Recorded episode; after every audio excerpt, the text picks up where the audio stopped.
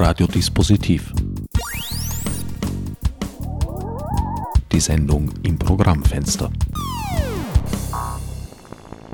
Willkommen bei Radiodispositiv. An den Mikrofonen begrüßen euch diesmal mein Sendungsgast Marlene Schachinger und der zum Sendeplatz gehörige Herbert Gnauer.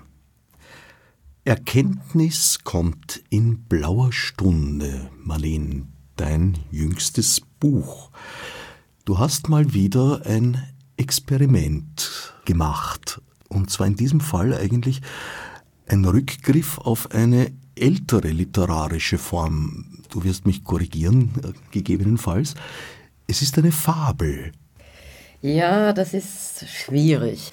Als Literaturwissenschaftlerin würde ich jetzt sagen, nein, es ist eigentlich keine Fabel, denn Lore ist kein Tierwesen.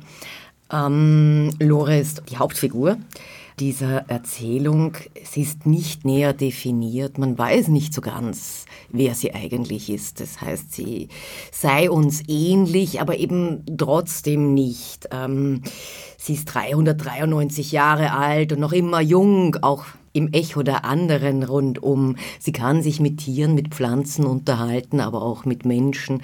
Äh, sie kann mit dem Wind eilen, sie kann durch Wände gehen. Also eigentlich ein, ein, ein Geistwesen in gewisser Weise, der vieles möglich ist, die hier die, die Erzählfigur darstellt. Deshalb wäre es eigentlich keine Fabel. Ich fände es noch am treffendsten zu sagen, es ist eine Parabel, also unsere Welt abgebildet in einer auf den ersten Blick gänzlich anderen Welt, in der man aber dann doch da, dort und hier äh, Parallelen erkennen kann. Es ist eine fantastische Erzählung und zwar in dem Sinn, dass sie nicht äh, in unserer Realität äh, fußt, aber doch durchaus immer wieder Elemente von ihr aufnimmt. Also zum Beispiel die Blitzer- und Klingelglasgaukler, ja, die die Welt spiegeln, diese kleinen Dinger, die die Menschen ständig in der Hand haben, auf die immer nur gebannt gucken, was denn dieser Blitz- und Klingelglasgaukler ihnen jetzt erzählt. Also so Elemente, die hineinkommen. Auf der anderen Seite ist es aber von, vom ersten Satz an, mit diesen 393 Jahren eben schon klar, wir sind hier in keiner realistischen Erzählwelt. Ich würde sagen, Lore befindet sich irgendwo in einer Randzone unserer Realität und ist in einem hohen Maß von ihr abhängig.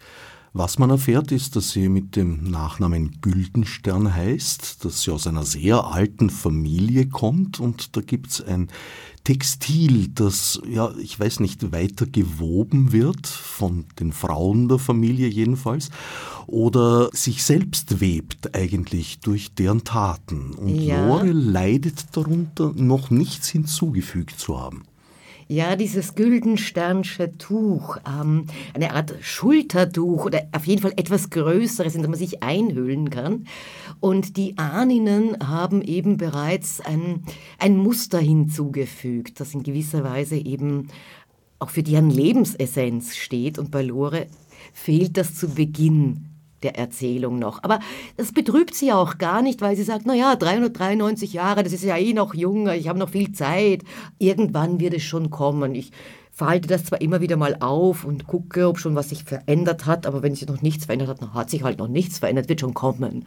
Es ist eine sehr entspannte Sicht ähm, auf dieses Tuch und dennoch ist es so, dass am Schluss, als sie ihm ihres hinzufügt, eine Form von ja Freude oder Glückseligkeit einfach auch da ist. Ja, also auch sie hat sich verewigt in diesem Tuch.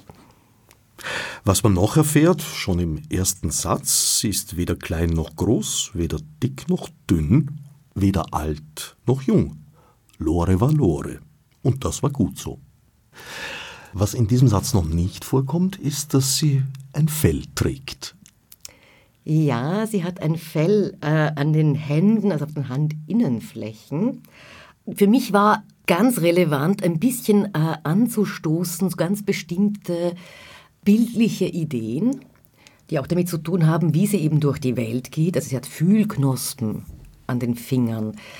Die, die verfärben sich Ja, also die Fingernägel verfärben sich, je nachdem, was sie empfindet, äh, schildern die in unterschiedlichen Farben. Also sehr, sehr bildlich zu arbeiten. Und auf der anderen Seite aber in den Illustrationen keine einzige, bei der sie sichtbar ist. Es ist immer nur eine Strähne ihres grünen Haares, also nicht braun, nicht blond, auch nicht rot, grün, ähm, die irgendwo vorkommt, aber sie als Figur ist nirgends zu sehen. Ja? Sie huscht immer schon weg, sie ist immer schon vorbei. Sie lebt in einem Baum und sammelt Worte. Und das ist der Punkt, wo sie von der menschlichen Gesellschaft und unserer Realität direkt abhängig ist, weil ihr die Worte nämlich langsam ausgehen. Sie findet keine mehr. Genau. Ähm, das fände ich wäre eine gute Passage für eine kleine Lesestelle. Ich bitte darum. Ja. Moment.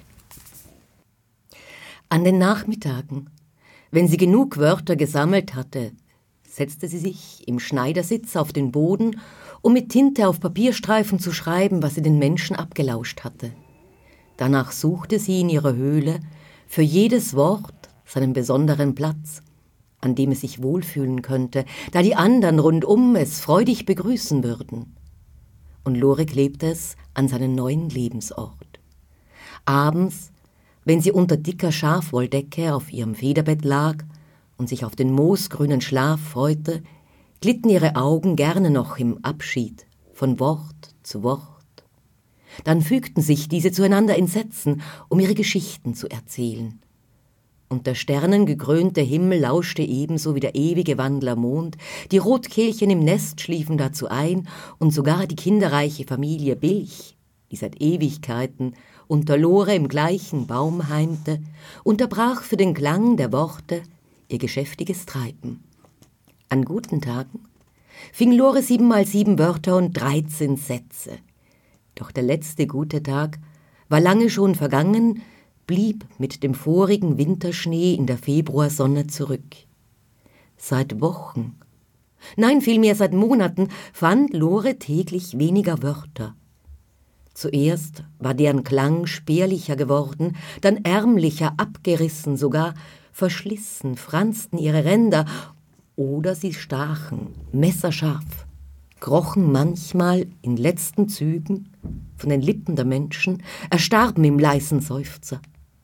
Na dann. Und die Farben der Welt, ja, die Farben Sie hatten sich im letzten Sommer noch für einige Tage kräftig grell aufgebäumt, den Schmetterlingen zum Trotz, die wie trunkene Schneeflocken vom Himmel fielen. Sie strahlten, als riefen sie mit letztem Atem die Bienen zu sich, die kraftlos taumelten. Selbst der Honig wurde, nach erster Verlegenheit, grünlich blass. Sie hatten alle um Sichtbarkeit gerungen. Und nun es war, als würde die Natur aufgeben. Die Umgebung wird also zunehmend wortärmer, sage ich mal. Und zu gleicher Zeit verliert sie auch an Farbe. Sie bleicht in jeder Hinsicht aus.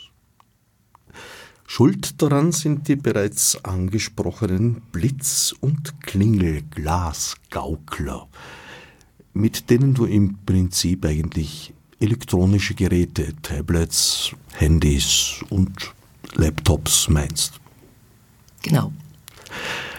Das Internet ist ja eigentlich ein subsumierendes Medium, das alle bisher vorhandenen Medien, die der Mensch so im Lauf seiner Kulturgeschichte entwickelt hat, zusammenfasst und ermöglicht. Von geschriebener Sprache, Worten, Wörtern, über Bilder, Bewegtbilder, Ton und ja, alles, was so an, denkbar ist an Mischungen. Wieso glaubst du, führt das zu einem Sprachverlust? Auf der einen Seite finde ich Digitalisierung großartig. Sie schafft uns Möglichkeiten, die wir vorher nicht hatten. Haben wir gerade auch jetzt in der jüngsten Vergangenheit ja erlebt. Das ist die eine Seite. Die andere Seite ist, dass Menschen ähm, Menschen sind, dass sie dazu tendieren, sehr rasch ihre Freiräume aufzugeben, sich ihre Zeit stehlen zu lassen, Ich glaube, dass äh, gerade in diesen elektronischen Medien, mit denen wir sehr, sehr viel Zeit verbringen, die aber keine Zeit mehr für uns ist, die keine Zeit mehr des Seins ist, in dem man einfach für sich selbst sein kann, sitzen, sinnieren, träumen, verdauen, also geistiges Verdauen äh, von Erfahrenem, von Gesehenem, von Erlebtem, dass diese Freiräume immer weniger werden. Und auch die Zeit weniger wird, die wir damit äh, verbringen, wirklich in Bezug zu treten zu anderen Menschen. Diese Medien, ähm, da sehe ich eine Gefahr, spiegeln eine Welt, aber wir sind nicht in dieser Welt äh, real mit einem Gegenüber konfrontiert in der Regel. Das heißt, wir haben immer ein Spiegelbild, wir haben die Illusion, dass jemand uns gegenüber sitzt, der aber da nicht da ist. Im Grunde genommen, ja. Ein weiteres, was mir aufgefallen ist, es ist sehr, sehr häufig der Fall, dass nicht mehr Gedanken entwickelt werden in Internetkommunikationen, sondern Meinungen einfach postuliert, nicht einmal mehr ausgetauscht. Ja? Wenn ich aber einen Gedanken zuerst nicht höre, versuche zu reflektieren, mitzudenken, zu überlegen, als dann mir meine eigenen Gedanken zu machen, vielleicht komme ich auch mal irgendwann zu einer Meinung, aber das wird ein wenig dauern, laufen wir Gefahr, dass wir nur noch Meinungen an Meinungen, an Meinungen, an Meinungen rein und es zu keiner Begegnung mehr kommen kann, denn dann stößt die eine Meinung auf die andere und ja, das war's dann. Also Kommunikation im Sinne eines Austausches, im Sinne einer Begegnung, eines sich Einlassens findet da nicht statt. Das ist das Zweite, weshalb ich glaube, dass die ähm, Wörter dadurch auch äh, verarmen ähm, oder unsere Sprachkompetenz verarmt. Ich denke auch, dass gerade in solchen Medien, wenn man jetzt so an ähm, Social Media Foren denkt, da geht es darum, sehr, sehr knapp etwas zu formulieren. Das heißt, ich muss etwas runterbrechen, ich muss es verallgemeinern, ich muss eigentlich äh, ein Statement bringen, das mehr Werbung ist, das mehr Postulat ist, aber nicht äh, ein Dialog eine Erzählung, ein sich selbst deutlich machen, weil die Mehrheit gar nicht mal mehr so viel Zeit dafür aufwenden möchte, um dem nachzugehen. Ja, da geht es um Positionen, die einfach stehen oder um buhlende äh, Nachrichten, aber es geht nicht darum, äh, einen Gedanken zu entwickeln, sich auszutauschen. Man sieht das auch, wenn man sich das Vokabular ansieht ja, äh, das verwendet wird. Ich habe auch festgestellt, gerade bei jüngeren Menschen, also in, in Schulworkshops, äh, die ich ja immer wieder mache, wo ich als Literatin eingeladen werde, um mit Teenagern ähm, Drehbücher, äh, Hörstücke oder äh, kleinere Buchprojekte umzusetzen, dass äh, für viele dieser jungen Menschen ein Vokabular nicht mehr verständlich ist, das meines Erachtens jetzt nicht besonders außergewöhnlich oder aus der Literatur des 19. Jahrhunderts stammt, sondern dass ich als ganz normales Alltagsvokabular eigentlich empfinden würde, diese Wörter aber für sie einfach nicht mehr nachvollziehbar sind. Die haben keinen, keinen Inhalt mehr, die sind nicht verständlich. Ja. Und das äh, erlebe ich schon, dass es zunimmt, ganz massiv zunimmt auch die äh, Fähigkeit, sich auf Geschichten einzulassen, mal einzutauchen, mal ähm, sie einfach mitzuerleben und dann vielleicht erst eine Position einzunehmen. Ja? Würde ich auch sagen, dass diese, diese Fähigkeit abgenommen hat? In jedem Fall gebe ich dir recht, dass einerseits ein Sprachwandel stattfindet, ein sehr tiefgehender, Andererseits das Werkzeug des Internets, der digitalen Technologien generell natürlich nicht schuld ist an irgendetwas, sondern, äh, ja, wie sagt man so schön, Problem exists between Chair and Monitor. Also eigentlich äh, eine Frage der, der Benutzung ist. Natürlich. Natürlich. Und für mich ist es eine paradoxe Situation, weil ja, es sind diese Kurznachrichten, die wenig mit wenigen Worten auskommen, gibt es sehr stark, aber es gibt nach wie vor durchaus auch viele längere Texte.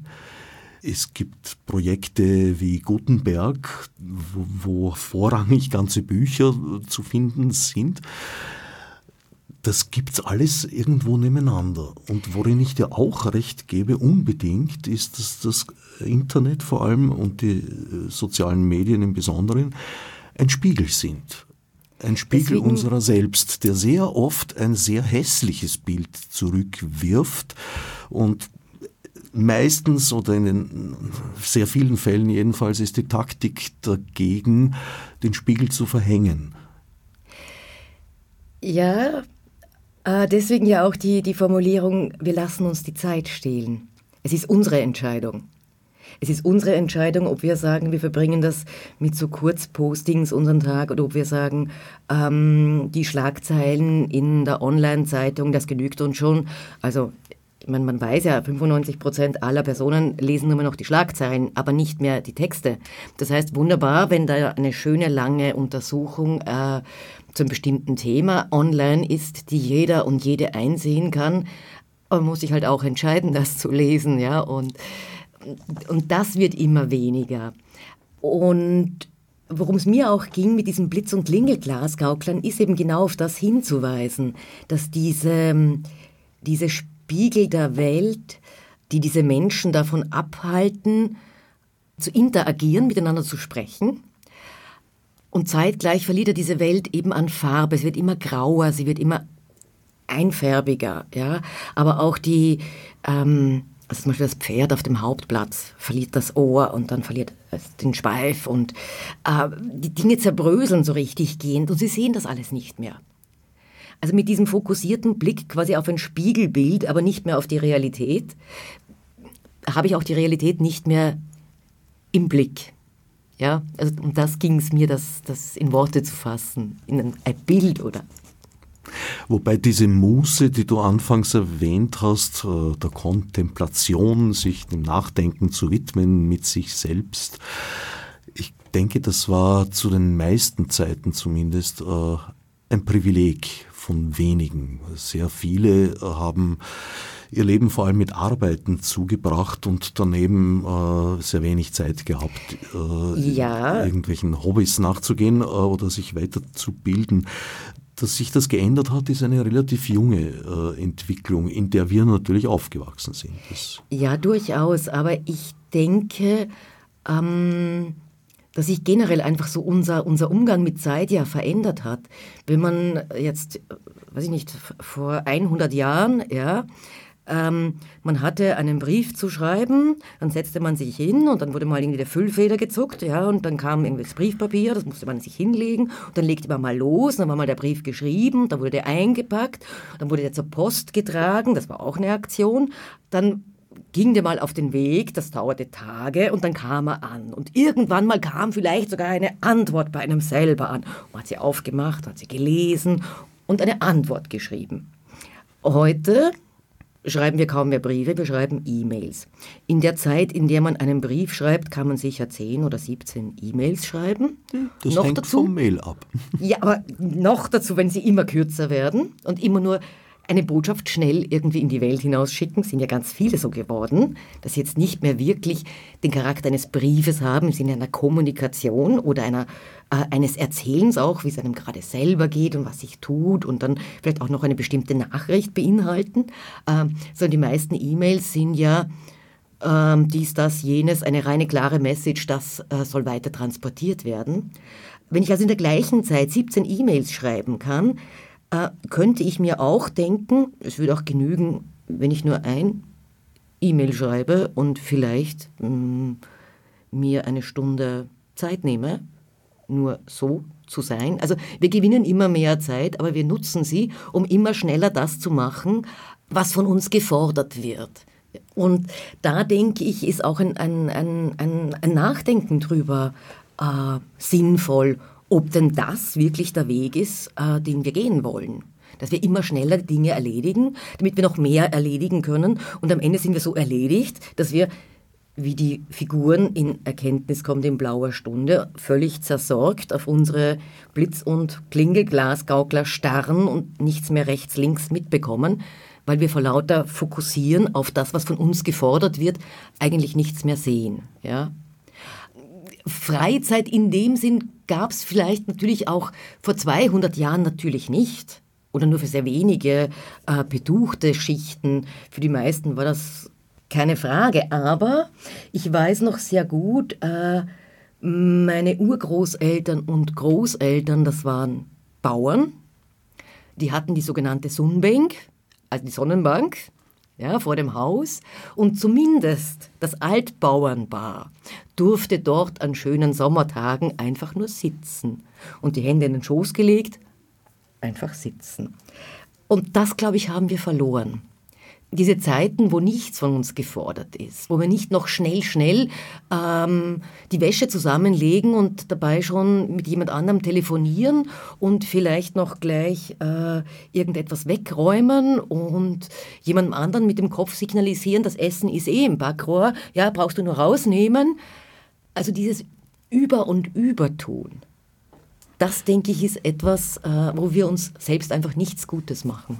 Da spielt wohl der Leistungsgedanke eine gewisse Rolle und den haben sicher viele Menschen sehr verinnerlicht, was nicht immer negativ konnotiert sein muss. Ich erinnere mich, dass äh, Hugo Portisch, ein Workaholic sensationellen Ausmaßes, gerne gesagt hat, für ihn ist eigentlich Schwammerl suchen die einzige Möglichkeit, sich zu entspannen, weil das ist so ein Mittelding. Man tut nichts, man geht spazieren auf der einen Seite, aber das allein wäre ihm zu wenig, weil die Beschäftigung braucht er schon auch, eben das Schauen nach Schwammerln, das Brocken bestimmen davon und, und, und. Und dann natürlich äh, gleich ein paar Bücher drüber geschrieben. Ich weiß gar nicht, wie, wie viele es dann waren am Schluss. Aber das äh, ist natürlich eine, eine, eine andere äh, Angelegenheit, als wenn du zu dieser Rundumleistung einfach auch angehalten wirst mehr und mehr. Und auch da gebe ich dir recht. Alles, was wir an Zeit sparen mit Hilfe der digitalen Werkzeuge, und das ist viel, weil es gibt viele Aufgaben, die heute weit schneller erledigt werden können denn je. Manche sind überhaupt erst möglich geworden zu, zu erledigen, aber alles, was wir an Zeit einsparen, wird uns an anderer Stelle doppelt und dreifach wieder abverlangt. Das ist jedenfalls meine Erfahrung, meine persönliche. Genau, sehe ich auch so. Also diese Hoffnung, dass wir da in ein Zeitalter der Kontemplation, der, der Muße eingehen, das hat sich nicht im Mindesten erfüllt, wie so manche andere Hoffnung auch. Damit sind wir beim fehlenden Austausch. Der fehlende Austausch, ich weiß auch nicht, wie weit der eigentlich mit den verwendeten Werkzeugen zu tun hat oder sich dort nur niederschlägt, aber eigentlich an ganz anderer Stelle entsteht, weil ich sehe eine äh, Spaltung in der Gesellschaft wachsen und eine Tendenz dazu, sich in Blasen abzuschließen, in denen man sich, naja, weiß nicht, ob man das Austausch nennen kann, im Prinzip äh, ist es alles Preaching to the Converted, also die einzelnen Gemeinden äh, beten sich ihre Stehsätze und äh, ideologischen Dogmen einfach vor und blenden alles andere sehr stark aus oder ja, ziehen dann sehr schnell vom Leder. Und da kann es äh, unglaublich äh, hart zugehen und, und, und bösartig werden bis in, in, in letzte Konsequenz. Äh, dieses Blasenbilden ist natürlich durch die äh, Algorithmen der Social-Media-Plattformen nicht nur begünstigt, sondern äh, im Prinzip führen sie es herbei, ja, und lassen davon nicht ab. Aber auch das müsste nicht sein eigentlich. Also ich würde auch einen, einen Austausch wieder herbeisehnen. Wie wir dazu kommen, ich habe keine Ahnung. Ich glaube, dass die Blasen ein Element sind. Ich glaube, das andere ist wirklich die Zeit und unser Umgang mit Zeit. Ich glaube, ein drittes ist der Druck, den wir verspüren. Ich glaube, wir leben gerade auch gegenwärtig in einer Zeit, in der sich immer mehr Menschen zersorgen. Dieses Wort ist jetzt kein Versprecher meinerseits gewesen, sondern dieses Wort verdanke ich einem kleinen Jungen aus einer Volksschulklasse.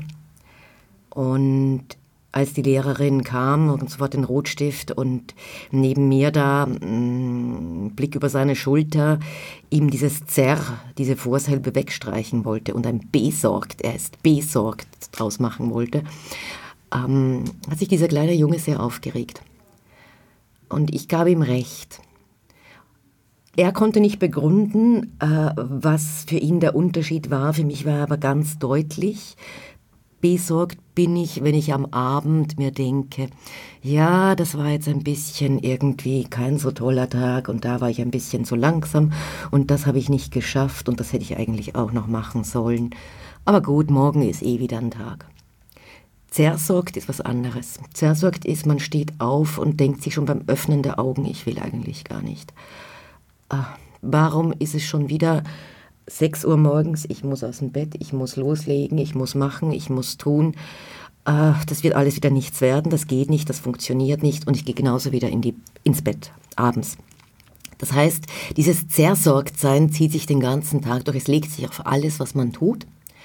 Ähm, das Essen schmeckt danach. Die Beziehungen, wenn man sie noch hat, sind davon geprägt. Das Zersorgen so mein Eindruck, äh, verhindert auch, dass man sich überhaupt noch öffnen kann für andere. Man hat auch sich selbst nicht mehr wirklich im Blick. Also so ein, gut, ich hätte jetzt zwar eine Stunde, die ich irgendwie nutzen könnte, damit, ich nenne das immer für mich persönlich, mein Fenster der Möglichkeiten öffnen, aber ich kann es eigentlich nicht mehr nutzen, weil ich im Zersorgtsein so erschöpft bin, dass ich nur noch irgendwelche vorgefertigten Bilder mir vom Computer servieren lassen kann, von irgendeinem Streamdienst und mir die angucken und reinziehen, bevor mir die Augen zufallen und ich hoffentlich schlafe. Das ist so ein bisschen der, der Eindruck, den ich habe, wenn ich mich so umsehe oder auch äh, Menschen beobachte, dass das sehr, sehr stark zugenommen hat, dieses Zersorgtsein. Und ich glaube, dass das etwas ist, womit wir uns auch als Gesellschaft beschäftigen müssen, wie wir aus diesem Modus wieder rausfinden in ein ab und an vielleicht mal ein klein wenig besorgt sein, aber das genügt auch schon wieder, damit eben da über dieses Zersorgtsein nicht die äh, Beziehungen, nicht die Begegnungen, nicht das Wahrnehmen der Welt, dass man sich noch einlassen kann, damit das nicht flöten geht. Nun ja, die Sorge hat oder die Sorgen haben ja durchaus äh, greifbare Gründe. Also wenn ich an Klimawandel denke und vieles andere, an, an Bedrohung des Weltfriedens, die wir gerade sehr hautnah erleben, also ja, doch aus einer sehr bequemen Sicht hier in, in Mitteleuropa, aber dennoch. Es sind äh, sehr viele Sachen. Wirtschaftskrise, also ja, eigentlich kann ich das nur hinter mir lassen, äh, naja, vielleicht stundenweise. Ich glaube, dass es genau darum geht.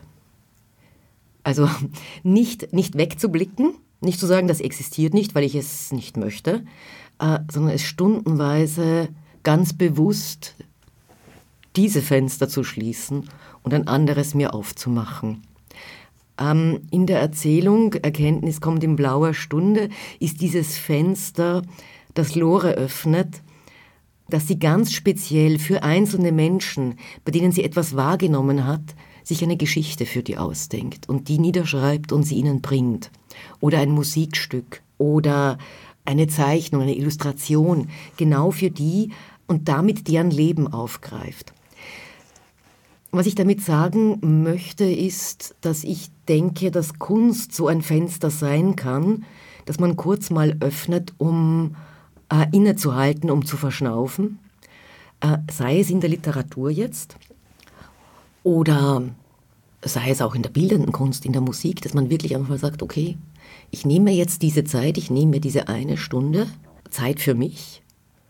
Und für mich zum Beispiel ist es jetzt nicht, nicht die Schwammerl, Da wäre ich, glaube ich, zu neurotisch und würde eh immer Angst haben, dass ich falsche Pilze gesucht habe und alle Vergifte, die ich dann zum Essen einlade. Falsche gesucht wirst du nicht haben, aber möglicherweise falsche gefunden. Das ist die ja, größere Gefahr. Naja, ja, es könnte bei mir auch falsche Suchen sein. Ähm, sondern äh, für mich ist es die Harfe. Ich bin keine Musikerin, ich mache das einfach für mich, dass ich versuche, das quasi, was in mir ist, in Töne umzusetzen auf dieser Harfe.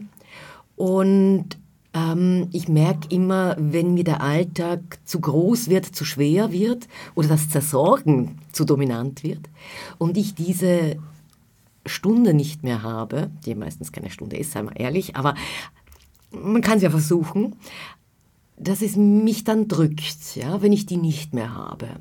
Und wenn ich mir diese Zeit nehme, wo ich etwas mache, was nicht perfekt sein muss. Ja, und ich bin eine ziemliche Perfektionistin, ich gebe es zu.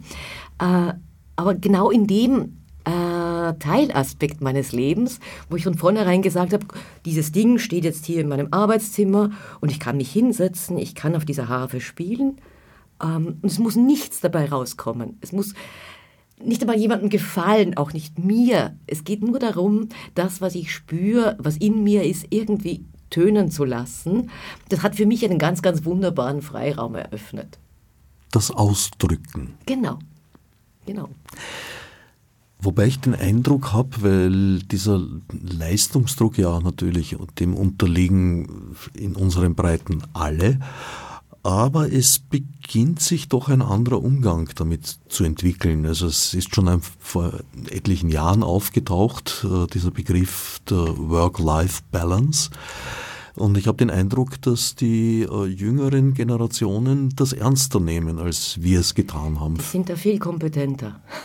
Ja, also ich sehe das bei meinen Kindern, also Kinder, die sind erwachsen. Ähm, aber die können da ganz anders damit umgehen.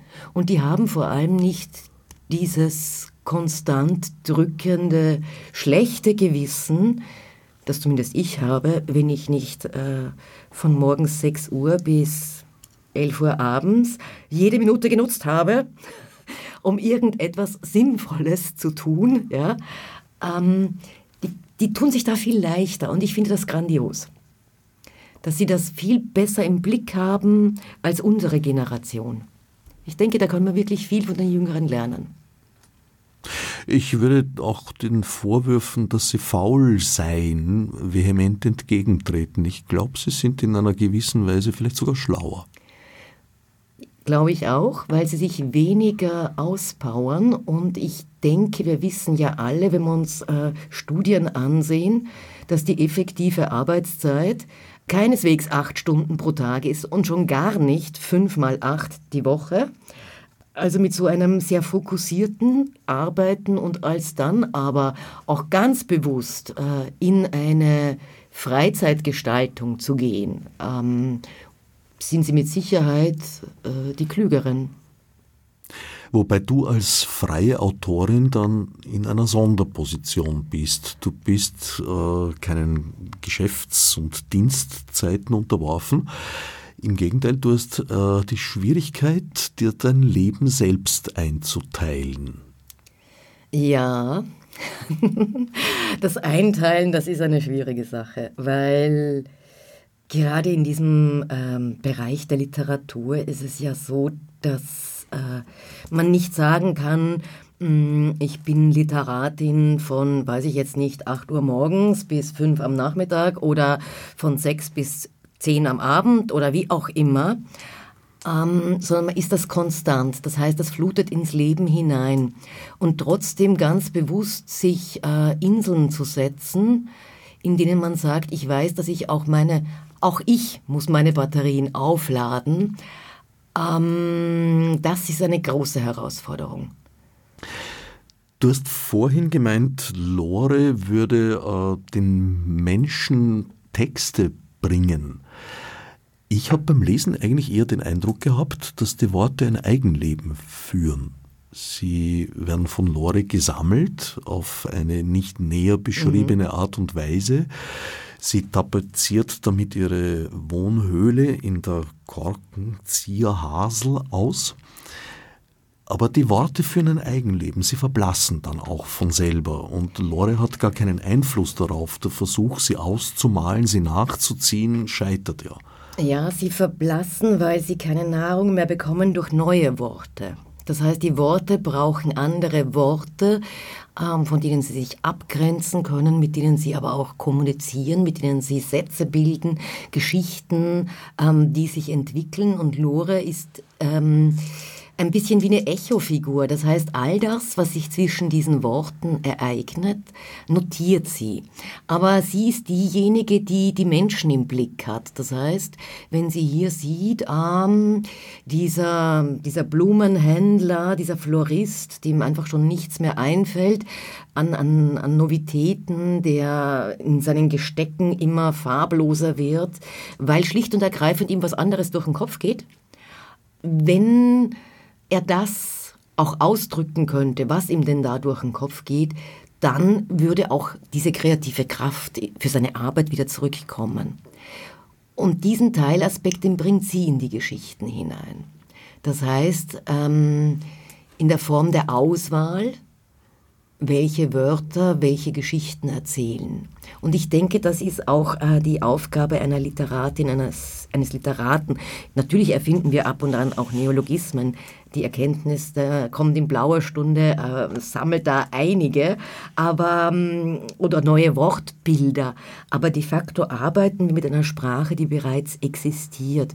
Wir schreiben sie aber, diese Geschichten, weil etwas in der Gesellschaft uns auffällt oder an Menschen uns auffällt, weil diese Menschen uns etwas von ihrer Art her sprachlos, aber für uns sehr, sehr laut klingend erzählen ähm, und wir das eben zu Papier bringen. Die blaue Stunde bezieht sich natürlich auf die Dämmerung. Das ist für Lore ein insofern sehr besonderer Moment, weil es für sie der Moment des Austausches ist mit einem anderen Wesen, Waldohr. An dieser Stelle, in diesen blauen Stunden zwischen Tag und Nacht und Nacht und Tag, treffen sich sozusagen die Lebenszyklen dieser beiden Wesen, überschneiden sich und ja, es ist der Moment des Austausches. Ja, Waldohr, eine Eule, das heißt nachtaktiv, kommt entweder gerade von der Arbeit oder aber bricht in diese auf, wenig später. Das heißt, in diesen blauen Stunden ist diese einzige äh, Kommunikationszeit zwischen den beiden. Und Waldohr hat auch nicht von ungefähr ein äh, gerissenes Federkleid aus einem Zeitungsartikel und wenn man ganz genau schaut, dann kann man da lesen 1772 und man entdeckt irgendwo auch das Wort Universalpoesie und Novalis. Und es geht bei dieser blauen Stunde natürlich auch um diese sogenannte Universalpoesie der Romantik, eine Epoche, mit der ich mich viel beschäftigt habe, weil sie mich immer fasziniert hat. Nicht nur von den äh, Theorien her, auch von den Autorinnen und Autoren. Und ähm, der Grundgedanke der Universalpoesie könnte man so subsumieren, dass äh, Literatur etwas ist, das in einer Vielschichtigkeit äh, existiert. Das heißt aber auch, ähm, dass da vieles einfließen kann, sei es Philosophie, sei es Kritik, Rhetorik, äh, Wissenschaften und so weiter und aus diesem, diesem Einfließen eben etwas Neues entsteht.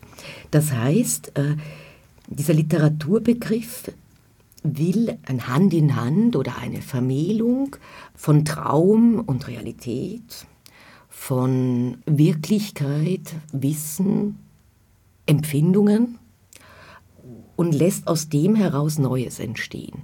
Genau in diesem, diesen träumerischen Zeiten, dieser blauen Stunden, wo es nicht Tag ist, aber auch nicht Nacht, wo es so dazwischen ist.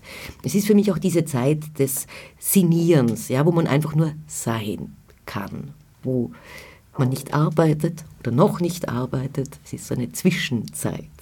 Und ich denke, dass genau diese Zwischenzeit, dieses noch nicht oder nicht mehr, der Raum ist, den wir brauchen, damit Neues entstehen kann. Neues entsteht dann vor allem durch den Eingriff von Rotpelz, auf den wir jetzt allerdings nicht mehr näher eingehen wollen. Wir wollen ja eigentlich zum Lesen des Buches verleiten. Erkenntnis kommt in blauer Stunde, ist im Verlag der Apfel erschienen. Wenn ich eingangs gesagt habe, du bist eine sehr experimentierfreudige Autorin, dann sind es augenblicklich eigentlich zwei Experimente, in denen du zurückgreifst auf ältere Formen. In dem einen Fall ist es die Parabel, Fabel. Ich sehe Fabel nicht so unbedingt an die Tierhaftigkeit gebunden. Ich schließe da auch äh, Wesen, ich würde mal sagen, außerhalb des, des, des menschlichen Bereichs mit ein. Das zweite Experiment ist eigentlich ein Rückgriff auf eine alte Form der Distribution des Fortsetzungsromans.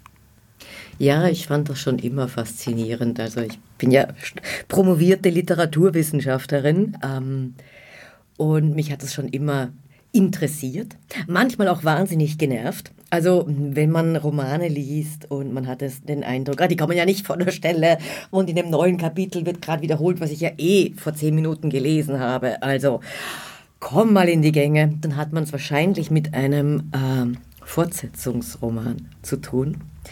Das ist äh, eine Form, die ursprünglich angewandt wurde. Ähm, nicht äh, vor der Buchpublikation, sondern nachher, weil die Buchpublikation besonders erfolgreich war.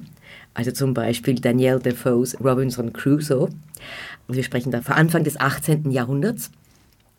Und da war die Möglichkeit, es als Feuilleton-Roman den Leserinnen und Lesern anzubieten, natürlich eine Variante auch für das kleinere Portemonnaie, weil Bücher zu der Zeit ähm, enorm teuer waren und eigentlich äh, nur äh, einem, einer sehr geringen Bevölkerungsschicht zugänglich. Äh, später hat sich das verändert und man hat neue Ideen schlicht und ergreifend ausprobiert, indem man sie zuerst eben in Fortsetzungen äh, publiziert hat. Häufig sogar nicht in Periodika, äh, die von anderen Personen herausgegeben wurden, sondern in eigenen Zeitschriften. Also Schiller Geistersee AZB ist so ein, eine Variante, Fortsetzungsromane fand ich auch deswegen spannend, weil man in der Literaturgeschichte nachlesen kann, dass sie den meisten äh, Autorinnen und Autoren in relativ kurzer Zeit gehörig auf die Nerven gingen und sie eigentlich diese Fortsetzungsromane lieber beenden wollten und diese Figuren quasi so ermorden, erdolchen, erschießen oder was auch immer. Sie sollten auf jeden Fall verschwinden und sie in Frieden lassen. Also nicht nur besagter Geisterseher ist so ein Exempel, sondern auch Pinocchio zum Beispiel und das Publikum aber in der Regel äh, für eine weitere Folge votierte und sie dem einfach nicht entkamen und weiterschreiben mussten. Mich hat interessiert, wie sich eine Geschichte gestalten lässt, die eben, und das heißt ja auch Fortsetzungsroman, in kleine Tranchen geschnitten wird. Das heißt, man hat immer so bei mir sind es jetzt rund 6000 Zeichen, die mir die äh, österreichische Monatszeitung Die Krähe angeboten hat. Und auf diesen rund 6000 Zeichen, ich habe ausgehandelt, dass ich ein bisschen drüber gehen darf, wie kann man mit diesem sehr kleinen Raum eine Erzählung weitertreiben? Wie, wie funktioniert das?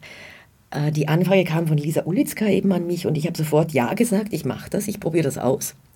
Ich habe zuerst gedacht, äh, der Roman, an dem ich arbeite, könnte sich dahingehend umgestalten lassen, habe innerhalb von einem Nachmittag erkannt, nein, das funktioniert null, also es geht gar nicht. Da ist der Roman einfach zu komplex, zu viele Figuren, zu verworrene Handlung, funktioniert nicht. Ich muss mir was anderes ausdenken und äh, habe dann an eine Erzählung gedacht, die quasi in drei Stimmen äh, funktioniert. Das heißt, es gibt immer so ein kleines Intro. In diesem Intro geht es viel natürlich um die äh, Geschichte der Fortsetzungsromane, aber auch in dem Sinn, wie etwas, wenn es so in, in Abschnitten kommt, wie sich das auswirkt auf etwas, wie eine Entwicklung sich so gestaltet. Im Hauptteil der Erzählung geht es um Entwicklung im technischen Sinn. Also es geht um technische Innovationen, sei es jetzt eben äh, die Glühbirne. Ach, wer braucht denn schon einen Tonfilm? Niemand will Schauspieler sprechen hören. Wir brauchen keine Heimcomputer. Drei, vier, fünf Computer für die ganze Welt reicht völlig. Eisenbahn durch einen Tunnel, na mit Sicherheit geht das nicht. Also all diese Gegenstimmen äh, gegen eine technische Entwicklung, gegen eine innovative Idee und vor allem dieser Hauptteil ist den Menschen vorbehalten, die sich trotzdem da hinein verbissen haben, gesagt haben, nein, ich glaube, dass das funktioniert, ich will das umsetzen. Ich möchte das ähm, realisieren, ich glaube, dass das eine Zukunft hat. Ich stehe da dahinter. Und die dritte Stimme, in diesen Abschnitten ist die Stimme eines Ichs, das sich damit auseinandersetzt, wie innovative Ideen ihre Kreise ziehen. Konkret geht es um einen Eisenbahntunnel, der eigentlich äh, aufgrund einer Verliebtheit dann Realität wird.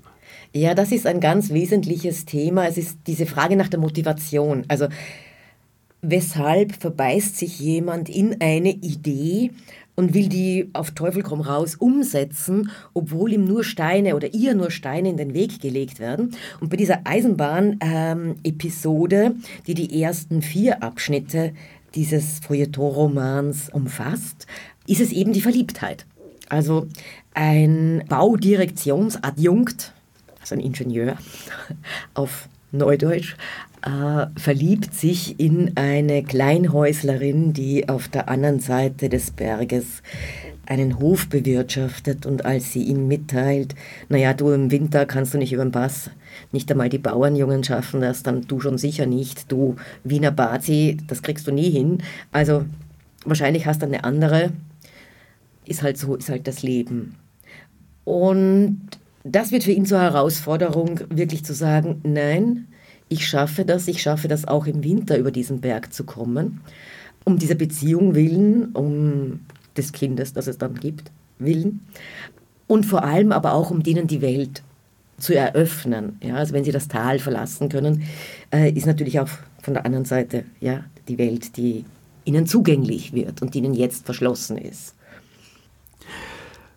Perfekt ist der Titel deines Fortsetzungsromanes in dem es ja eben, wie du schon äh, beschrieben hast, ganz konkret darum geht, dass die Menschen zueinander können, indem sie eben den Berg nicht mehr außen oben überqueren müssen und passieren müssen, sondern äh, durch einen Tunnel verhältnismäßig bequem zueinander kommen.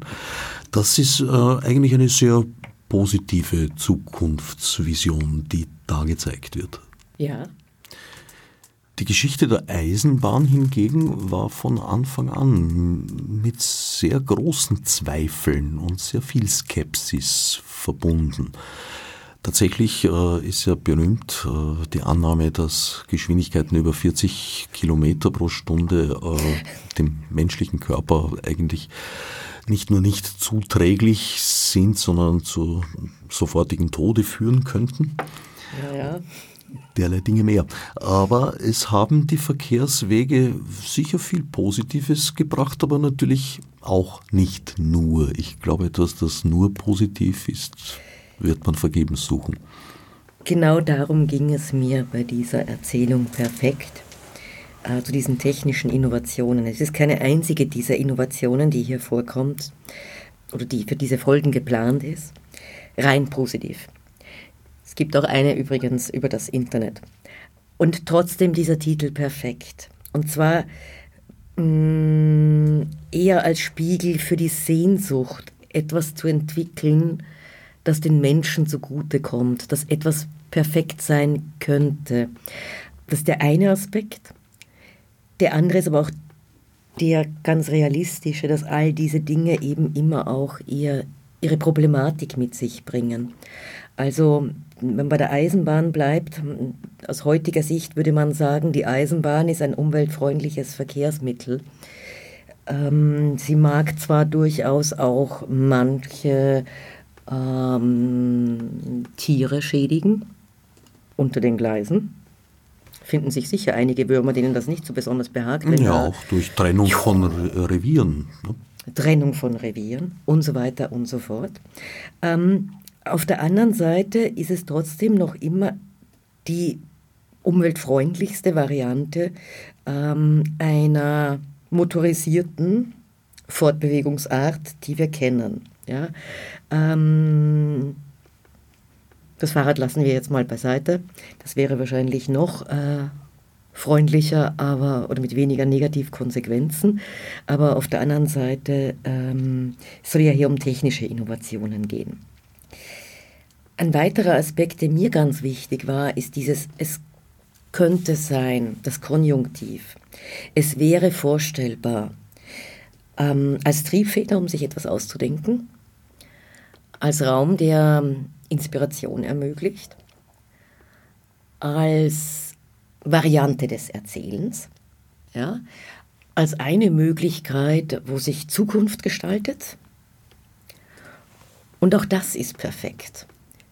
Diese vielleicht nicht in, auf den ersten Blick äh, realistische äh, ähm, Aussage, es könnte sein oder es könnte so gewesen sein oder es wäre doch möglich, wenn man dies so und so macht, dass dann dies und dies funktionieren könnte. Ähm, aber es ist perfekt in dem, dass es eine Tür aufmacht.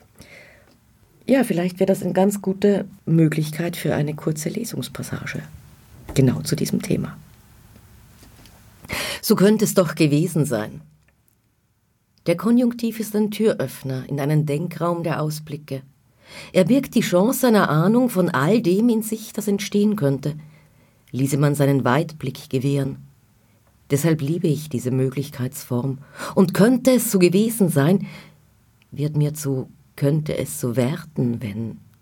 Räumen wir alle Hindernisse aus dem Weg, denk, spielen wir drauf los. Lassen wir andere sich sorgen, ob es nun wahr sei oder bloß möglich, dass er dort stehe, oben am Bass der Herr Ingenieur. Hoch aufgerichtet, umgewandt. Noch einmal zurückblicken will er ins südseitige Tal, ein letztes Mal, bevor er sich für diesen Winter nach Norden verabschieden muss.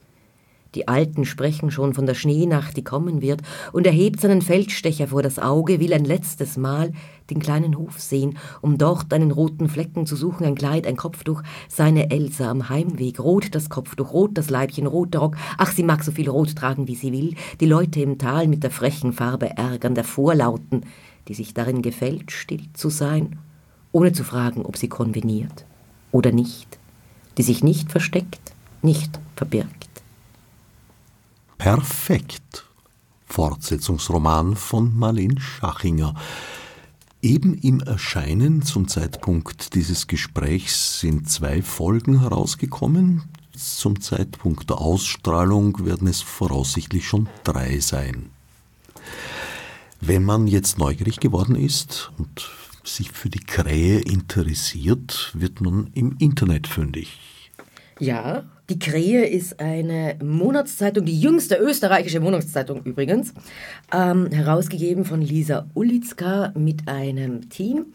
Und Monatszeitung deswegen, weil es äh, Lisa Ulitzka ein großes Anliegen war, der journalistischen Sorgfalt nachzukommen, die eben gerade im, äh, im Tagesressort ja oft äh, geopfert werden muss. Das heißt, auch wirklich umfassend recherchieren zu können für diese Reportagen, die sich in der Krähe finden zu ganz unterschiedlichen Themen. Lisa Ulitzka wird vielleicht vielen ein Begriff sein als eine der Journalistinnen, die über den arabischen Frühling berichtet hat, die in Kairo immer wieder Reportagen gemacht hat.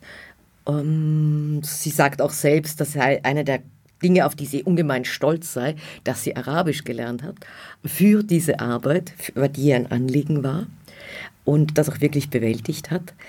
Und die Krähe gibt es nicht im Internet.